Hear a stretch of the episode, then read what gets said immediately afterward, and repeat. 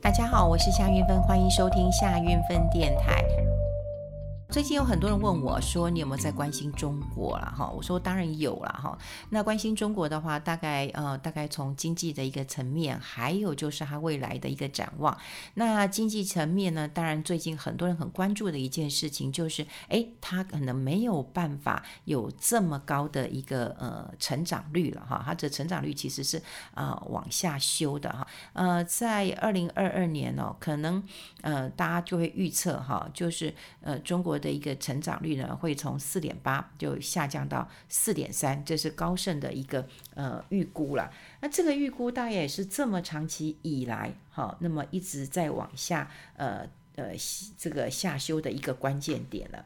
好，那中国当然还有它本身的一个问题，哈，有它本身的问题。呃，之前。我访问了一个呃商周，我们也算是呃老朋友了。他就说他做了一个专题哈，做了一个就是说，哎，这个中国的苦日子来了，结果被被大家虚报了哈，就虚报，他觉得很难过哈。那我就跟他说不用难过啊，你的分析有你自己的一个呃角度嘛哈，因为他分析的一个呃角度就在于说这个。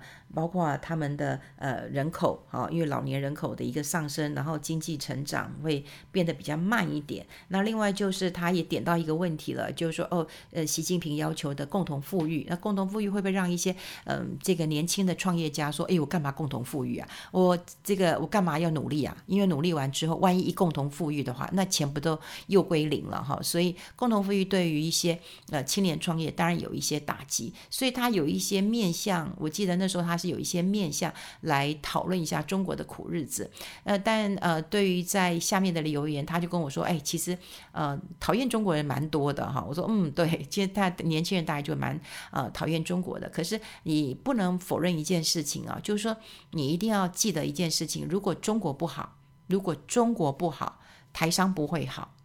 那么台商大家都知道，我们台湾接单在中国就就啊、这个制造啊制造以后就出口，所以依存度其实是蛮高的，这是一个不争的一个事实。那另外呢，还有很多的呃台商哈台台商干部哈也在那边有设厂的，所以你说台商跟我们这边都没有关系吗？那当然是不可能的，而是说我们。一个是你要来看到中国它现在碰到的一些问呃这个困难跟呃困境，那第二个你一定要记得一件事情：中国如果不好，台湾不会好的。台湾不会好的关键是什么？你知道吗？我觉得现在全世界哈都把这个内部的问题去把它外部化，好外部化。那这什么意思呢？比方说了哈，中国如果照这个呃我那个朋友。那吕国珍他们呃写，就是说从整个不管是我们刚刚讲 GDP 的一个下降，人口的一个老化，或者是说哎这个嗯习近平要共同富裕，让年轻人也不想创业了。好，那有一些这个小企业这个倒闭了，很多的年轻人不敢结婚了。好，那。会出现什么样的问题？说实在啊，内部的问题它可能会外部化。比方说了，如果说哈，你想想看，当年当年中国希望台商去的时候，一定告诉你哇，这片地不用钱啊，或者我给你减税啊，或者我给你免税啊，总之你来就对了。可是现在会不会给你查税、给你课税、给你追税、给你加税啊？我没钱了嘛。好，我当然要把你们这些呃鹅毛嘛，会嘛？好，毕竟讲我们讲江湖，江湖讲一句话说，你你你你出来混的，你总是要还的。好，所以你你看，如果说中国今天不好了，他会不会把这些内部的问题外部化？就哎，跟台商来被查税，好，你查税的机会就会比较高一点。好，那另外呢，也有可能，好，也有可能，你说中国。呃，这一阵子不是一直哈有有有这个飞机哈在这边呃这边绕来绕去的，那你有没有想过，当它不好的时候，它的确也会把这个问问题外部化，然后转移话题嘛，好转移话题了。所以呃，中国的确是，中国如果不稳定，台湾是一定有风险的，好，一定有风险的。这个呃，我想很多人呃都都可以猜得到的。好，你想想看，如果了哈，如果有很多的澳洲的学者就讲了，他说中国会面对哪些问题呢？诶，就老人越来越多。好，然后呢，刚讲过了，这个男女的比例是失衡的，讨不到老婆，生不起小孩，然后找不到稳定的一个工作。那如果说你今天你这些内部的问题没有解决，他就把它外部化。好，第一个你先逼台商嘛，课税嘛。那第二个是不是也会逼台湾？我不知道。好，这就是大家最担心的一件事情。所以中国如果稳定了，台湾风险其实还小一点。中国不稳定的话，那其实真的是我们都要好好思考的一个问题了。好，那讲到中国之后，也有很多人讲，好，撇开政治，好，撇开经济。那很多人还是想要投资的。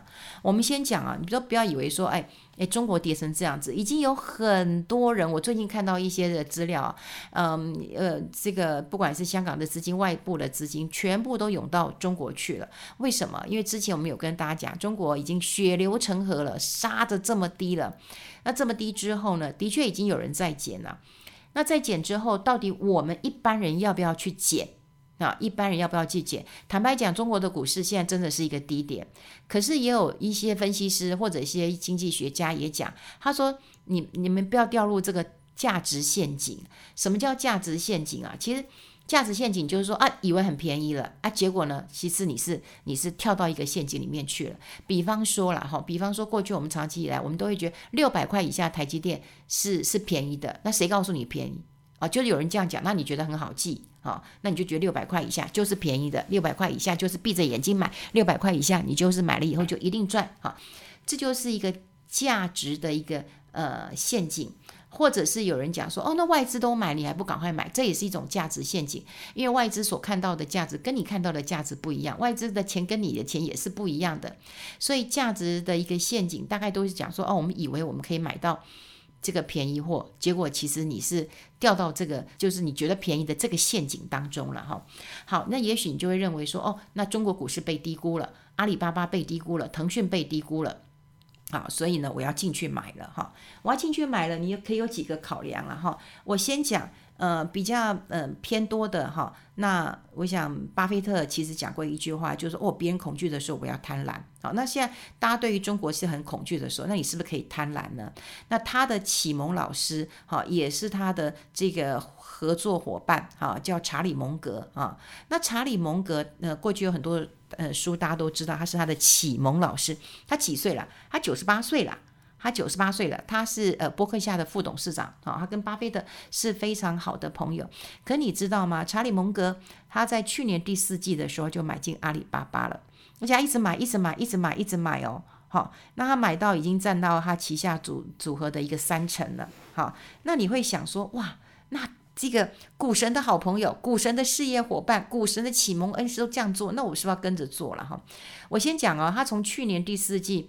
呃，这个如果买的话，我们现在可以算得出来哦，它的损失大概有三四成那么多，啊 有三四成哦。一般人来讲就，就哎，不是跌了两成都已经转空头了吗？它跌了三四成了。我跟你讲，如果你跌了一成两成，你也受不了了，你真的会受不了了哈。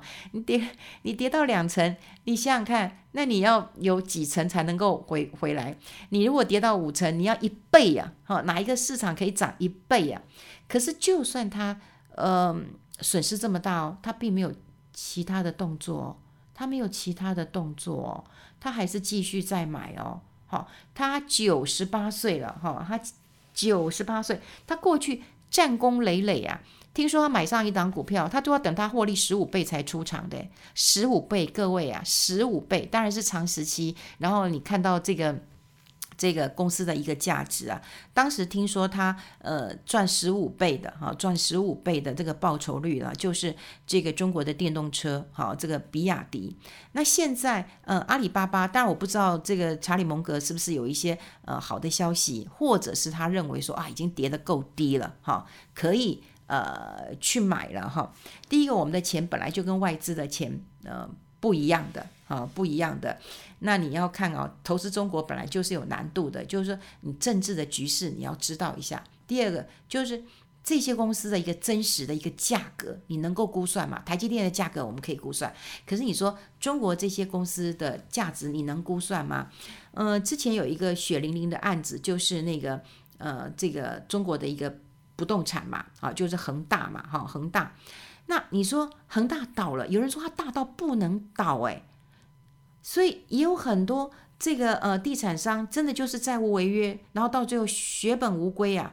你过去从来没有看过呃这件事情的，因为有很多的企业的确是大到没办法倒。可是你说恒大这件事情之后呢，那不就是会倒吗？你说国家会救吗？对，我救这个，我不救那个的。所以的确啦，中国的政策的一个影响度其实是蛮高的，哈，是蛮高的。那当然呢，嗯。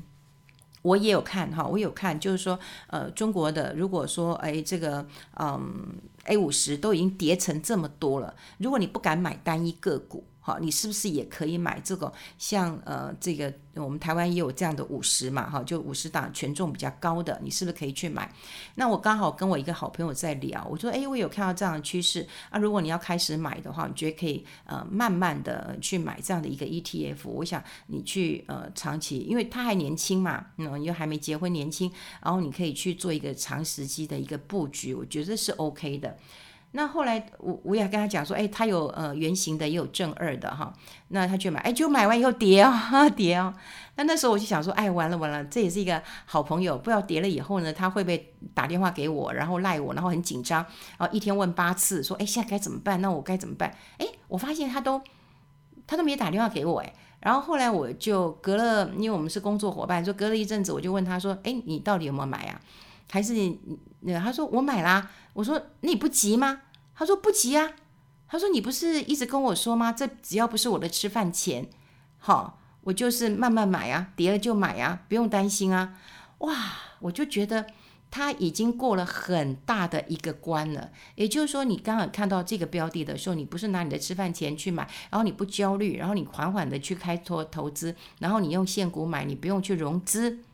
觉得他过了一个很大的一个呃关卡。我们在投资的时候，其实我们都会希望赚一些呃快的钱。然后你希望就是说，哎，我今天哎人家报了一支牌，你明天一定要涨。如果明天不涨，就觉得哎这个人报牌都不准啊，以后不要相信他的，我再去找别人的。可是我这朋友竟然没有哎，他说不用担心，我一点都不担心。哦，我想说嗯，这个很好，这就是我们在投资上面的一个呃素养了哈。那当然我也有跟他讲过，就是说中国的一个政策的确你要。精准的去预测哈，你什么时候进，什么时候出，本来就很难，它就是一个政策为为主导的。但我们现在看到很多的钱进去了，然后它也跌到一个非常低的一个呃低点了。那如果你够年轻，你又不拿吃饭钱，你去做一个投资，我觉得。很 OK，好，我觉得很 OK。那当然也有人跟我讨论说，有没有比这种 A 五十更安全的标的啊？哈，如果你要参与中国的话，我自己的一些想法哦，就我的想法，大家可以，我我觉得我们之前节目一直讲过，就是说你会有一个想法，但你这个想法之后呢，你这个逻辑到底通不通？你这个逻辑如果通以后，别人买不买单，这就是一个关键。好，所以你一定要知道你的逻辑是通了，然后忽然哎。也许你买了一阵子之后，哎，别人也这样想了，哎呀，我就整个市场形成一个共识了，哇，那才这才是最好的。所以投资，我跟你讲，从来它就不是一个数字游戏而已哦，不是一个嗯什么低买高卖啊，它其实是一个逻辑啊，它是它是一种社会学、心理学或者是一种哲学，真的真的就是。你觉得他应该这样子，然后你这样想，然后后来很多人也这样想，然后变变成哇，更多人都有这样的共识的时候，那这就是要起飞的时候了。那也有人问我说，那有没有更好的方式？其实人民币大家可以留意一下哈。那嗯，为什么你知道吗？其实真正。最大最大的一个关键就在于哦，我们要紧盯着看。呃，之前在《华尔街日报》上面有讲了，就说沙乌地阿拉伯跟北京已经要在商议啊，他们要签一个合约。也就是说，如果这个那个中国跟沙乌地阿拉伯要做呃石油的一个买卖的话，那以后是用人民币计价。听说这个合约会呃长达六年左右。那你说这件事情重要吗？非常的重要。嗯、在一九七四年的时候，其实当时沙乌地阿拉伯他们决定用美元来当成叫油元，啊，就是石油交易的价格。这件事情非常非常的重要。为什么？哦，石油全世界都要，诶，你我都要，各个国家都要，我们什么东西的都是石油的做。这个这个制品诶，所以不是只有加油而已啊，石油它的上上中下游，它要用的范围非常非常的广，所以有石油的国家真的就是啊，老天爷赏饭吃啊，这一就是就是主产这个非常的丰盛啊。那当然我们挖下去就没有挖到石油，我们就没有生产石油嘛。那你说是呃，当时沙乌地阿拉伯用石这个美元来当成石油的一个交易价格，这也这样就支撑了。美元的地位了。好，美元的地位，哇，霸主的地位了。油诶，全世界都要用的油，用呃这个美元来计价。好，那用美元来计价之后，那当然美国也要付出一些诚意嘛，就是说哦，那我会支持你这个呃呃这个波斯湾的一个一个稳定度了哈。这、诶，我会这个协助这边的一个呃军事的一个稳定度了。好，所以你看。这个嗯，过去是用呃呃美元，现在用人民币了。那你说以后会不会都改成人民币？当然，目前还是有一段呃这个很长的一段时间的。第一个，人民币还没有到国际货币的一个地位跟角色。但是如果沙乌地阿拉伯决定，好，只要中国跟他买的用人民币交易，这绝对可以提升他的一个呃地位。但是不是说今天产油国嗯、卖到呃各地都用人民币交易，还是会用美美元来交易的。但是人民币国际化绝对是有帮助的。那你说为什么嗯人民币会被青睐哈？其实中国非常的积极拉拢阿拉伯国家。啊，非常的，听说他跟他们沙乌地阿拉伯的王储啊，这个萨尔曼非常好。萨尔曼其实还要弄一个新未来的一个城市，就是要近零的一个排碳。好，那那时候大家都可以看到，这个萨尔曼就邀请习近平说：“哎，你要来访问啊？那你要来访问干嘛？你给我钱呐！好，你给我钱呐！好，我要我要来这个这个好好的好来这个把未来呃新未来建构起来了。